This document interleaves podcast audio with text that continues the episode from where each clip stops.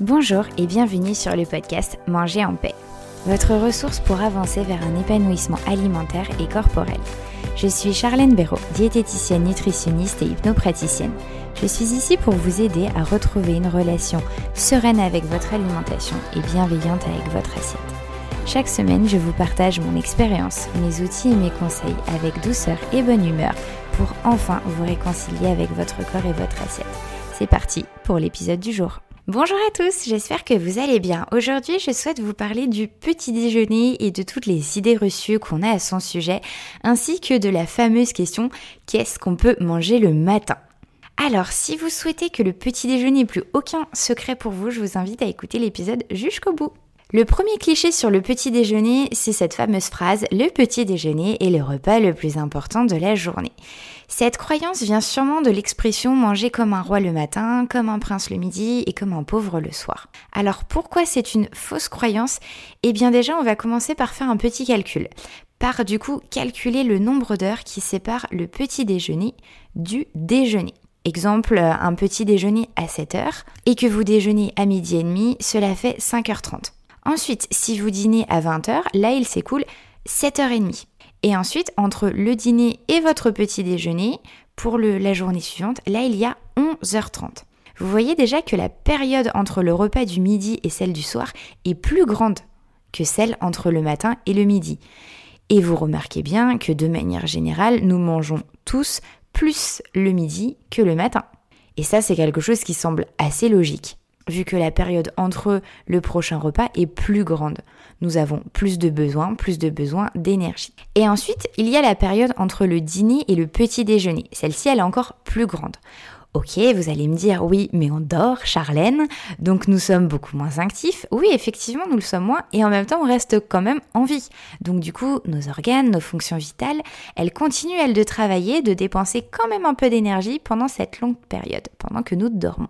Alors, je sais pas ce que vous en pensez, mais moi personnellement, je comprends pas du coup pourquoi le petit déjeuner serait le repas le plus important de la journée. Est-ce que plutôt chacun de ces trois repas n'est pas important? Puisque pour moi, ils ont déjà chacun un rôle très important en commun, qui est celui de nous apporter de l'énergie tout au long de la journée. Pour être en forme, pour travailler correctement, pour pas avoir de maux de tête, pour ne pas avoir de coups de barre, pour pouvoir bouger, faire du sport, etc. si on le souhaite. Ma conclusion, c'est que chaque repas est important. Ensuite, si c'est OK pour vous, j'aimerais revenir sur le deuxième cliché. Il faut prendre absolument un petit déjeuner le matin.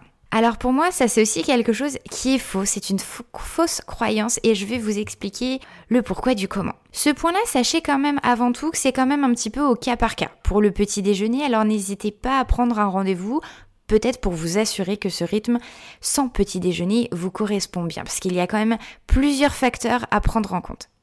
Ce qui peut déjà déterminer si vous prenez un petit déj le matin ou pas, ça va être vos sensations alimentaires. Avez-vous faim? Avez-vous envie de manger le matin? N'hésitez pas à demander, à poser cette question à votre corps, car c'est lui qui sait le mieux si à ce moment-là vous avez besoin d'énergie ou non. Sa réponse peut d'ailleurs varier en fonction des jours, de votre dépense énergétique, de votre repas de la veille, de votre dîner, de votre nuit.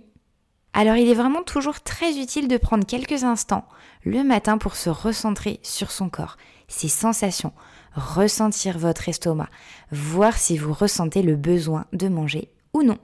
Petit warning également, il peut être utile de boire un verre d'eau le matin pour la rupture du jeûne, pour réveiller votre corps, votre tube digestif, et ainsi que votre tube digestif ait le temps, entre guillemets, d'amener une potentielle sensation de faim, le temps qu'il se réveille lui aussi. Si ce n'est pas le cas, si vous n'avez aucune sensation de faim, eh ben c'est ok, il n'y a aucun problème à ça, il n'y a pas de mal à ça, ce n'est pas quelque chose qui va vous empêcher de perdre du poids, je vous assure. Je vous invite juste peut-être à prévoir au cas où un encas pour le milieu de matinée si jamais à ce moment-là vous avez faim. Comme encas euh, rapide, efficace, vous pouvez peut-être tester un petit peu de granola avec un yaourt à mélanger ensemble au bureau ou alors peut-être prendre une poignée ou plusieurs suivant votre faim de graines oléagineuses avec des fruits secs et ou un fruit frais. Ça peut être des exemples assez pratiques et rapides de collations à prendre en milieu de matinée. En tout cas, restez attentif à vos sensations alimentaires dans la matinée. Car parfois, en fait, on est tellement pris par notre travail qu'on n'entend pas notre corps qui nous dit Eh oh, je suis là, j'ai faim. Et le risque, c'est de finir par avoir très très très très faim au repas de midi. Et alors, soit euh, de choisir un repas plus gras, peut-être plus calorique qu'il n'était prévu à l'avance si voilà, vous n'aviez pas prévu votre repas, et le manger dans tous les cas plus vite, et peut-être plus en quantité. Et si vous avez préparé votre repas, et eh bien là le risque avec une grosse faim en fin de matinée, c'est que vous allez là aussi le manger forcément bien plus rapidement et vous allez peut-être justement rester sur votre faim. Et là, le risque c'est peut-être de grignoter dans l'après-midi et ou avant dîner. Alors, tant qu'à faire, autant prendre un encas le matin, cela sera bien plus respectueux de votre corps et encore plus de votre santé, de votre volonté de vous sentir mieux dans votre corps. Voilà, j'espère maintenant que ces clichés sont un petit peu plus clairs pour vous. Je souhaite maintenant répondre à la fameuse question qu'on me pose très souvent en cabinet, mais qu'est-ce que je dois manger le matin? Alors, cette question, je vous réponds souvent par une question Qu'aimez-vous prendre le matin? Quelles sont vos habitudes? Plutôt sucrées, plutôt salées Est-ce que vous prenez le temps de petit déjeuner ou c'est plutôt sur le pouce parce que c'est peut-être pas forcément votre priorité le matin? Et ensuite, suivant ces réponses, on pourra ensemble trouver votre petit déjeuner idéal ou vos petits déjeuners idéaux. Alors, vous l'avez du coup peut-être compris, mais pour moi, il n'y a pas un petit déjeuner idéal, il y en a plusieurs. Et heureusement. Car cela va dépendre de vos goûts, de vos envies, de votre faim, du laps du temps entre le petit déjeuner et le prochain repas, du temps que vous allez vous accorder le matin, etc. Après, il y a quand même des essentiels. Et le premier est tellement essentiel que parfois on peut l'oublier, c'est l'hydratation. Prendre une boisson le matin, idéalement un verre d'eau à prendre à jeun avant de manger quoi que ce soit, et sinon une boisson chaude. Peut-être un petit attention au café, surtout si vous ne prenez que ça le matin sans manger. C'est quand même assez acide, donc forcément un peu agressif pour votre estomac. Comme ça au réveil, c'est pas du coup super cool pour votre tube digestif. Alors je vous invite à peut-être préférer la chicorée et ou un thé. Si vous n'avez pas faim le matin, ce sera plus sympa.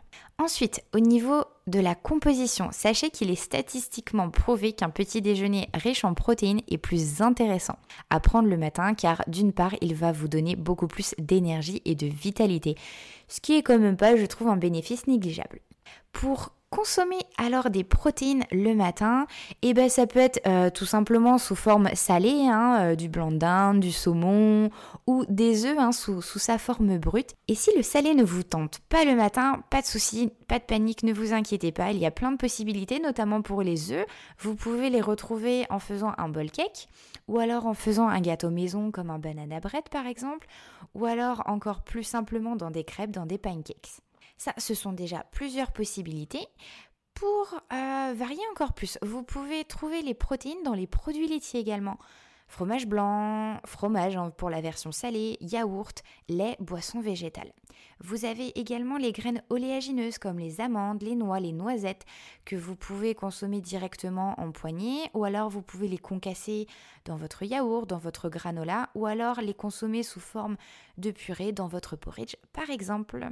Voilà plusieurs propositions de petits déjeuners qui j'espère vous donnent quelques idées pour varier. Alors maintenant, si je devais résumer en quelques phrases tous les points que je vous ai dit depuis le début de cet épisode, c'est chaque repas de la journée est important, pas plus le petit déjeuner qu'un autre.